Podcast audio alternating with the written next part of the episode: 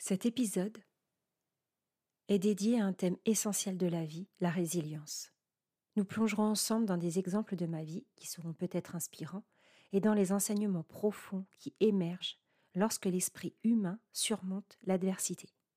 La résilience, cette capacité à rebondir face aux défis et à trouver la force intérieure pour se relever, est une qualité universelle qui nous lie tous. À travers mon histoire fascinante et des exemples captivants, explorons ensemble les différentes facettes de la résilience, découvrant ainsi comment elle peut façonner nos vies, nous transformer et nous guider vers un avenir plus fort et plus épanouissant. Préparez-vous à être inspiré, motivé et connecté à la force extraordinaire qui réside en chacun de nous. Bienvenue dans l'univers de la résilience. Bienvenue dans le podcast De l'âme à la couleur. Moi, c'est Florence d'Odessa Graphique. J'ai créé une méthode qui allie introspection, coaching, connaissance de soi et spiritualité pour enfin oser incarner son business grâce à ses couleurs intérieures. Ce podcast, c'est le rendez-vous hebdo pour te raconter mon parcours qui semblera être le tien et te montrera le chemin de l'entrepreneur que tu souhaites devenir en mode confession intime ou échange passionnant avec mes invités. Je m'engage à toujours être authentique dans chaque épisode. Et si ce podcast te plaît, je t'invite à y laisser une jolie note et à le partager avec des proches qui en ont besoin. Bonjour chers auditeurs, je suis très heureuse de vous retrouver comme chaque semaine. Je tenais tout d'abord à m'excuser pour le retard de cette publication euh, parce que bah, les, aléas, de la vie font que être entrepreneur et maman n'est jamais simple, jamais simple tous les jours, et que dans cette situation, eh euh, nos priorités ne sont plus vraiment les mêmes. Donc, mes, mes aventures de cette semaine m'ont encore plus poussé à vous faire cet épisode sur la résilience, cette force que nous trouvons au fond de nous pour surmonter et nous relever quoi qu'il arrive. Alors, comme j'aime bien le faire, on va commencer par la définition de la résilience, pour qu'on comprenne bien de quoi je parle. Donc la résilience est un processus qui implique qu'une personne confrontée à l'adversité développe une nouvelle interprétation sur ce qu'elle vit ou a vécu. Donc la résilience, euh, c'est un phénomène psychologique qui consiste pour un individu affecté par un traumatisme à prendre acte de l'événement traumatique de manière à ne pas ou plus vivre dans le malheur et à se reconstruire d'une façon socialement acceptable. Donc avant de vous parler de moi et de partager avec vous les, les faits traumatiques que j'ai pu vivre où j'ai dû faire preuve de résilience, je vais vous donner des exemples qui vous parleront sûrement et dans lesquels vous vous retrouverez. La résilience, c'est dans le cadre d'une perte d'emploi, de trouver la capacité à rebondir et d'explorer de nouvelles opportunités professionnelles et à maintenir une attitude positive malgré les difficultés. La résilience, c'est, dans le cadre d'un deuil d'un être cher, de traverser le deuil et trouver la force de reconstruire sa vie en dépit de la douleur émotionnelle. La résilience, c'est dans le cadre d'une grave maladie, d'adopter une attitude proactive envers le traitement, en trouvant le soutien nécessaire et en maintenant une perspective positive. La résilience, c'est dans le cadre de l'échec scolaire ou professionnel de réagir en utilisant cette expérience comme une occasion d'apprentissage en ajustant ses, approches et en poursuivant ses objectifs. La résilience, c'est dans le cadre d'un divorce ou d'une séparation, d'apprendre à s'adapter à la vie en solo et éventuellement ouvrir son cœur à de nouvelles opportunités amoureuses. La résilience, c'est dans le cadre d'une catastrophe naturelle, de pouvoir reconstruire sa vie et travailler avec la communauté surmonter les pertes matérielles et émotionnelles. La résilience, c'est dans le cadre d'un handicap physique ou maladie chronique, de s'adapter en trouvant les moyens créatifs de maintenir une vie active et épanouissante malgré les défis. La résilience, c'est dans le cadre de la violence ou du traumatisme, de survivre à des expériences en cherchant un soutien professionnel, en travaillant sur la guérison émotionnelle et en reconstruisant sa vie. Alors, je ne sais pas vous, mais dans tous ces exemples, j'ai des exemples dans presque tous les domaines. Par exemple, dans le cadre d'une perte d'emploi.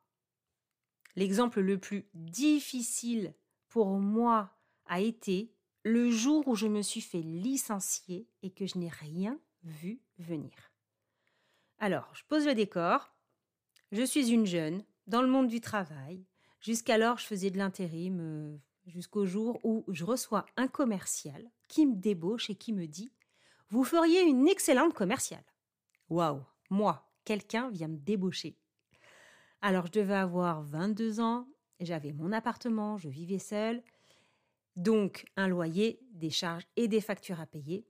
Et je me suis dit Allez, bingo, on y va, on va tester. Donc, je termine ma période d'intérim, je passe les entretiens et je suis prise comme commerciale junior. Trop contente. À cette époque, euh, j'habitais dans le 94 à Fontenay-sous-Bois et la boîte en question se trouvait de l'autre côté dans le 92 vers Suresnes. Et l'avantage du poste de commercial, c'est que j'avais une voiture de fonction avec la carte essence. Du coup, imaginez ma joie, moi, jeune qui débute dans la vie active avec autant d'avantages. C'était, c'était juste incroyable. Donc, je commence ma période d'essai, je commence mes formations, je discute avec les gens, on vient me voir le midi, je mange avec mes collègues, et puis au fur et à mesure, je découvre le produit que je dois vendre. Et il faut dire que déjà à cette époque, même si j'étais jeune et que je commençais dans la vie active, j'avais déjà ce truc de repérer les incohérences de repérer les problématiques et trouver des solutions. Sauf que là, j'étais une débutante, sans expérience, qui pourrait bien tenir compte de ce que j'avais à dire. Bref. Donc on est à midi, je vais manger avec un collègue, et puis on discute. Et là, je suis amenée à dire que le produit qu'on vend est trop complexe et surtout trop cher et qu'il faudrait vendre juste un produit de base et rajouter les options payantes en plus comme ça, chaque client prendrait simplement l'option qu'il a envie et besoin, au lieu de prendre le package tout entier qui coûte hyper cher, et surtout qui nous ferait rater des ventes et donc du chiffre d'affaires. Donc en soi, je vois vraiment pas euh, en quoi j'ai parlé mal de la société. Sauf que dans l'après-midi, je me retrouve convoquée dans le bureau de mon patron, et là il me dit Vous êtes licencié sur le champ et ça prend acte tout de suite. Alors là, je ne comprends pas. Et en fait, je comprends finalement très vite que le collègue en question, en fait, a été recruté pour faire du ménage dans la boîte et pour faire virer les gens. Donc, il continue en me disant comment vous pouvez ne pas croire en notre produit, comment vous pouvez parler mal de la société et de ce que nous vendons? Il est hors de question que nous gardions dans nos effectifs des personnes qui ne croient pas en nous et en nos produits. Donc, vous nous rendez la voiture, les clés, vous prenez vos affaires et vous rentrez chez vous. Imaginez ce que j'ai pu ressentir. Sachant que vous remettez en plus de tout ça la confiance en soi qui en a pris un coup et toutes les blessures que j'ai pu avoir quand j'étais jeune et que j'ai traîné pendant, pendant plein d'années, eh bien il a fallu que je fasse Suresnes, Fontenay-sous-Bois en transport avec mon carton et mes affaires à l'intérieur. Et surtout à me dire, mais qu'est-ce que je vais devenir? Je viens de perdre mon boulot, j'ai perdu confiance en moi, je comprends pas la situation, j'ai des factures à payer. Et là, oui, on peut vite arriver au fond du trou parce qu'une situation comme ça, ça descend l'image qu'on a de nous, donc l'image professionnelle, l'image personnelle et l'image financière, cette sécurité qu'on a besoin pour vivre tous les jours. Eh bien finalement, j'ai fait preuve de résilience puisque à peine rentré chez moi, bon, il était tard, donc euh, j'ai quand même passé une bonne nuit de sommeil. Et en fait, le lendemain, j'ai été repostulée à l'agence d'intérim où j'étais et qui, a, était très content de mon travail, car à chaque fois que je terminais une mission, bah, en fait, elle me, elle me replaçait sur une autre. Et en fait, j'ai jamais eu de jamais eu de période de chômage en fait dans ma vie puisque je terminais souvent ma mission le, vendredi et le lundi, je recommençais une nouvelle. Donc j'ai été les voir, je leur ai expliqué la situation et en même pas 48 heures, ils m'ont trouvé une nouvelle mission. Et le pire, c'est que cette nouvelle mission a débouché sur un CDI et pour lequel je suis restée quand même 7 ans en poste.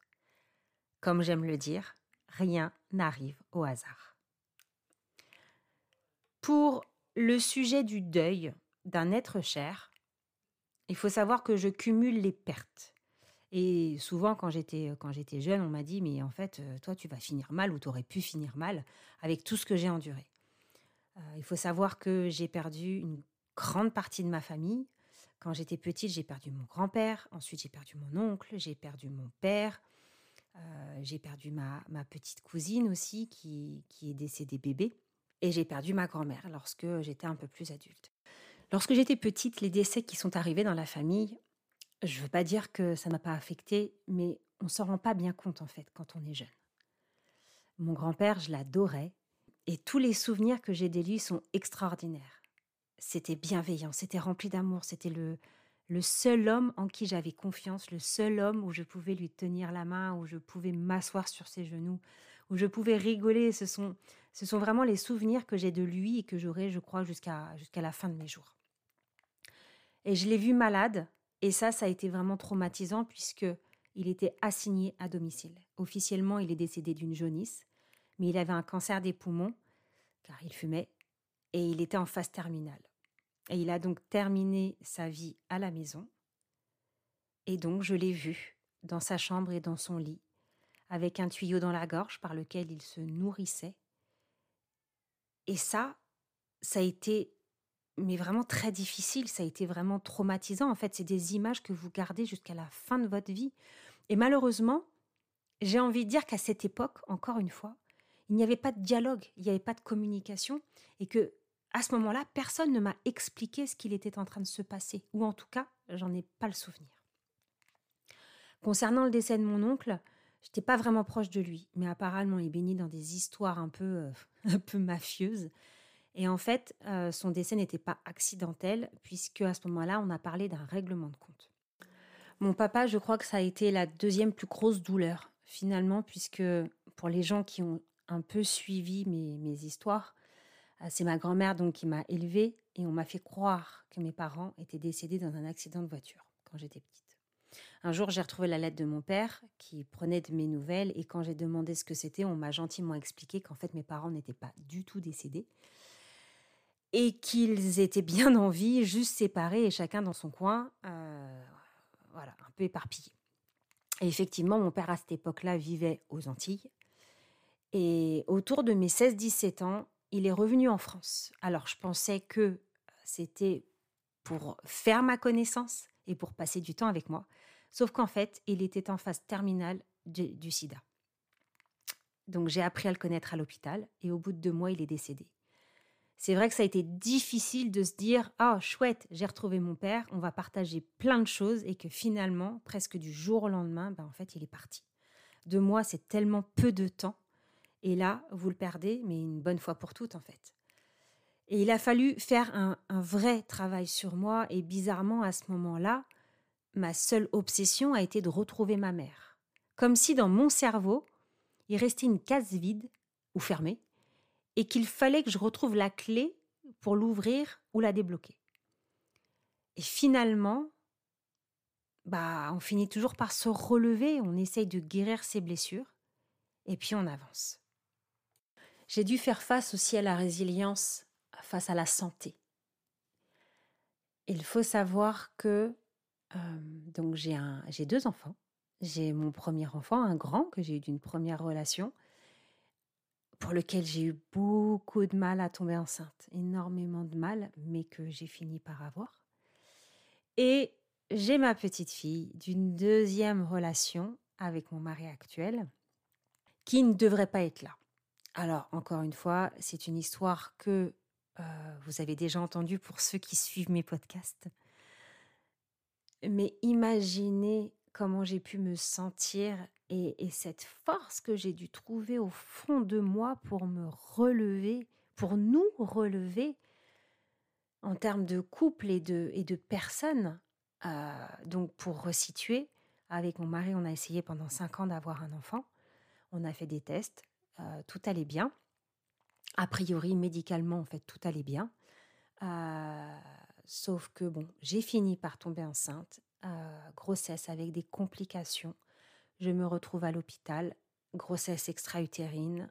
On m'ouvre le ventre pour m'enlever ma trompe parce que le fœtus était collé à ma trompe et ils n'ont pas pu l'enlever. Ils suspectent un cancer du, de l'utérus, donc ils m'ouvrent l'utérus pour faire une biopsie. Et donc là, à mon réveil, optimiste comme je suis, je me dis bon, allez. Alors je ne savais pas hein, pour l'histoire de la trompe, je me dis bon bah voilà, ils ont juste enlevé le fœtus, euh, c'est pas grave, on a réussi à tomber enceinte euh, une fois, on va pouvoir recommencer, on va pouvoir réussir encore une autre fois. Donc là, l'optimiste que je suis me dit allez, c'est bon, on a réussi, on va recommencer. Et là, le médecin qui vous dit ah mais non, c'est pas possible puisque euh, on vous a enlevé une trompe déjà et qu'on vous a ouvert l'utérus et que là, si vous retombez enceinte, ben en fait, il tiendra pas parce qu'il faut à peu près euh, un an de cicatrisation en interne, comme pour une césarienne finalement, euh, pour que ben, un bébé tienne dans votre utérus. Bon, bah ok, allez, le coup tombe. Je me dis, bon, allez, en positive encore, on va y arriver, on va attendre un an, mais c'est possible, on le veut vraiment, donc on va y arriver. Et donc je sors de l'hôpital et je sais plus, quelques mois après, euh, je fais mon suivi gynécologique. Et là, euh, le médecin me dit, euh, bah, en fait, vous pourrez plus avoir d'enfant parce que la trompe qui vous reste est tellement malade en fait qu'elle elle, elle, elle n'est plus utilisable, en tout cas, elle ne fonctionne plus. Imaginez un petit peu le, fond du trou dans lequel j'étais, ou, ou alors certes, bah, moi j'étais déjà maman avec mon grand garçon, mais de me dire que je suis dans l'incapacité à donner un enfant à mon mari, qui lui n'en a pas, et que du coup il ne saura jamais ce qu'est d'être père, c'est horrible en fait parce qu'on se dit qu'on est fautif, qu'à cause de nous, à cause de soi, eh bien lui ne vivra jamais ce que nous on vit et que je suis pas capable de lui donner et que là il y a tellement de choses qui, qui, qui vous viennent en tête et encore une fois c'est encore la confiance. Il y a la confiance, elle est encore abîmée là. On vient encore gratter un peu, on vient encore enlever une petite couche de confiance là. Et j'ai même fini par lui dire, écoute, si tu veux, on se sépare on se sépare, on divorce et puis et puis et puis trouve-toi une autre femme et, et puis et puis comme ça au moins tu auras, cette joie d'être père et d'avoir et d'avoir des enfants parce que moi c'est pas possible. Et je vous avoue que là à partir de ce moment-là entre nous ça a été très difficile, très très difficile parce que il y a accusé le coup de euh, de la de la nouvelle mais en même temps, il y avait des choses qui avaient changé entre nous et je ne comprenais pas d'où ça venait. À ce moment-là, mon mari, ben en fait, ne voulait plus me toucher. Donc, plus de relations sexuelles. Alors, au départ, je me dis, c'est normal, on vient de perdre un bébé, il faut le temps que. Euh, voilà. Sauf que je ne comprenais pas, je comprenais pas. Et puis, encore une fois, on le sait, un, couple, c'est communication et sexe. Sinon, euh, s'il n'y a pas ces deux choses-là, euh, ça marche pas. Voilà, c'est comme ça. Et je comprends pas. Et là, on s'engueule et on s'engueule. Et là, on a une période vraiment mais dramatique où on ne fait que s'engueuler alors qu'il faut savoir qu'à la base, avec mon mari, on s'engueule jamais. Ou aller peut-être une fois par an, j'ai envie de dire. Mais il y a une telle communication entre nous que même quand il y a un souci, en fait, on, arrive à le résoudre tout de suite. Sauf que là, impossible de le résoudre parce que la communication, elle était fermée. Elle était complètement fermée parce qu'en fait, mon mari n'arrivait pas à me parler. Il n'arrivait pas à mettre des, des mots sur ses émotions et sur ce qu'il lui vivait jusqu'au jour où ça a été un peu loin, mais très très loin. Et là, j'ai réussi à, à lui faire dire les choses. Et en fait, dans sa tête, quand il a entendu que si je tombais enceinte, eh bien, je risquais de mourir, eh bien, dans sa tête, il s'est dit, si je lui fais l'amour, elle meurt. Et du coup, ça a eu un effet, mais waouh, en fait ok, bah du coup maintenant je comprends mieux ce que lui il a vécu. Et en fait chacun, chacun de notre côté, on a vécu des choses qui nous ont mis au fond du trou en fait, de la peine, du traumatisme. Euh, même s'il y avait beaucoup d'amour entre nous, en fait, finalement on a, on a vécu ce traumatisme euh, séparément et à notre façon. Et à partir du moment où il avait lâché l'information, eh bien en fait on a pu se réparer mutuellement, on a pu se relever mutuellement. Et la chose la plus merveilleuse, c'est que finalement, on a pu avoir un enfant ensemble. Et ça, je trouve que c'est le plus bel aboutissement euh, de cette résilience finalement et de cette problématique et de ce traumatisme. Alors bon, j'aurai encore plein d'autres hein, exemples à vous donner par rapport à ma vie sur euh, plein de sujets, sur l'échec scolaire, sur euh, la séparation et la tromperie, sur, euh, sur les violences et les traumatismes, parce qu'il y en a eu aussi. Mais bon, le but, c'est pas non plus que je vous inonde euh, de, de, de, tous ces épisodes de ma vie. Et puis d'ailleurs, peut-être que ça reviendra dans d'autres épisodes pour d'autres sujets. Mais là, vraiment, c'était pour vous montrer à quel point, dans la vie de tous les jours, et que chaque personne, chaque humain sur cette terre fait face à des traumatismes, quels qu'ils soient, et là, on ne parle pas de degré, parce qu'un traumatisme est un traumatisme, euh, mais que cette cette résilience, pardon, elle est importante, elle est primordiale parce que c'est grâce à ça qu'on se relève et qu'on avance. Du coup, j'avais envie de vous donner, comme la semaine dernière, du coup, parce que apparemment ça vous a plu, j'avais envie de vous donner des, exemples pour travailler cette résilience, pour, essayer de l'accroître, pour que à chaque moment de votre vie, lorsque vous allez euh, finalement rencontrer des problématiques, des difficultés et des traumatismes, eh bien pouvoir réagir autrement qu'aujourd'hui. Donc c'est parti, on y va. Donc premièrement, pratiquer la pleine conscience.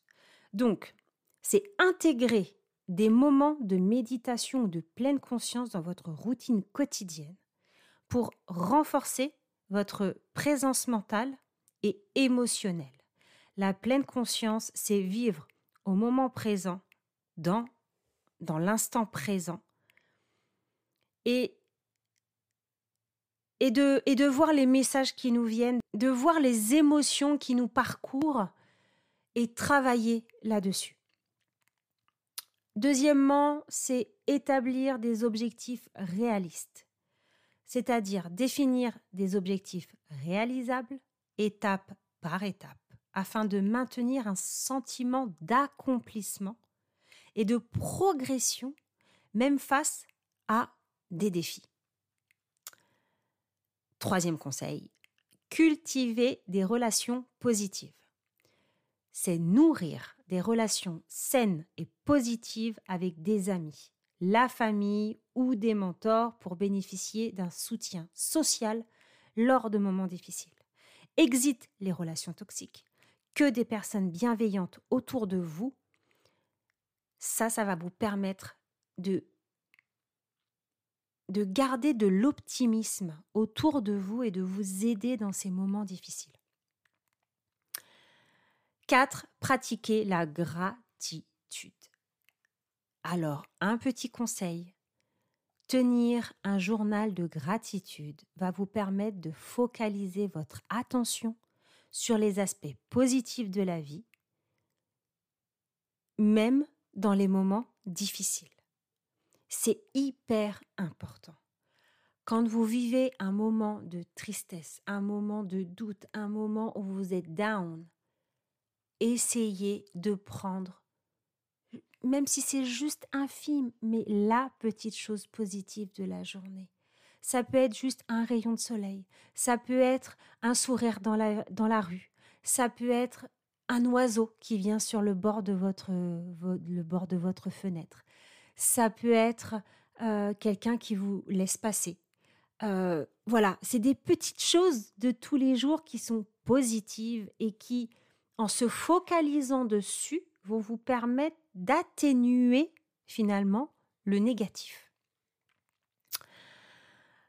Cinquième conseil, apprendre à gérer le stress. Alors, développer des techniques de gestion du stress telles que la respiration profonde, la relaxation musculaire ou la pratique régulière d'exercices physiques. L'exercice fait circuler l'énergie. L'énergie doit circuler pour que le stress ne stagne pas. Tout est question de circulation. Donc, des séances de breathwork, des séances de méditation, des séances de euh, pilates, de, de, de, yoga, de ce que vous voulez, ou alors aller courir, aller marcher, n'importe quoi, mais faites circuler l'énergie pour que finalement le stress s'en aille et vous soulage. Sixième conseil, et pas des moindres, c'est d'accepter le changement. C'est lâcher prise. C'est cultiver une attitude flexible face au changement. C'est apprendre à s'adapter aux nouvelles circonstances plutôt que de résister. Lâcher prise. Souvent, dans des situations, on persiste, on persiste, on persiste. Sauf que il suffit juste. Vous savez, c'est comme l'image qu'on voit souvent là de, de cette corde que vous tenez, vous la tenez, elle vous abîme la main, elle, elle vous fait des blessures, vous saignez, ça vous fait mal, ça vous fait mal, mais vous continuez à, à serrer cette corde. Sauf qu'à un moment donné, eh bien, quand vous prenez la décision de lâcher cette corde, eh bien, la douleur s'en va. Parce que c'était, c'était la situation dans laquelle vous étiez à l'instant T qui vous faisait mal. Donc, le lâcher prise, il est, très important, vraiment très important. Euh, prendre soin de son bien-être physique. Qu'est-ce que ça veut dire? C'est adopter des habitudes de vie saines, telles que une alimentation équilibrée, un sommeil adapté et suffisant et une activité physique régulière.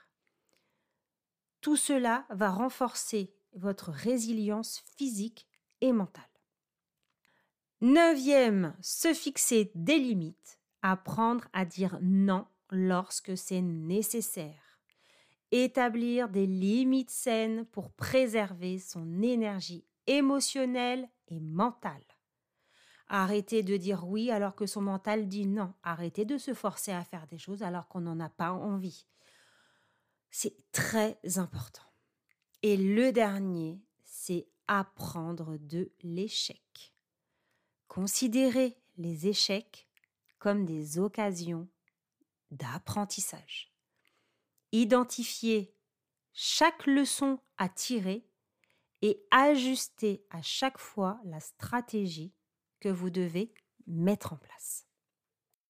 En intégrant ces pratiques dans votre vie quotidienne, vous renforcerez progressivement votre capacité à faire face aux défis avec résilience et surtout à développer une attitude positive face à l'adversité.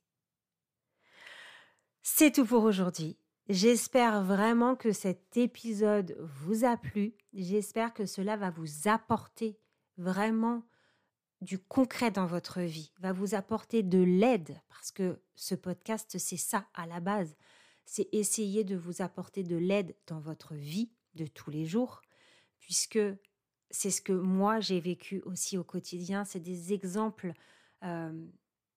des exemples de vie que, que finalement j'ai vécu et que j'ai surmonté et que si j'en suis arrivée aujourd'hui, c'est grâce à tous ces conseils que je vous donne. Donc, je vous dis à la semaine prochaine. Sur ce, portez-vous bien et passez un très beau week-end.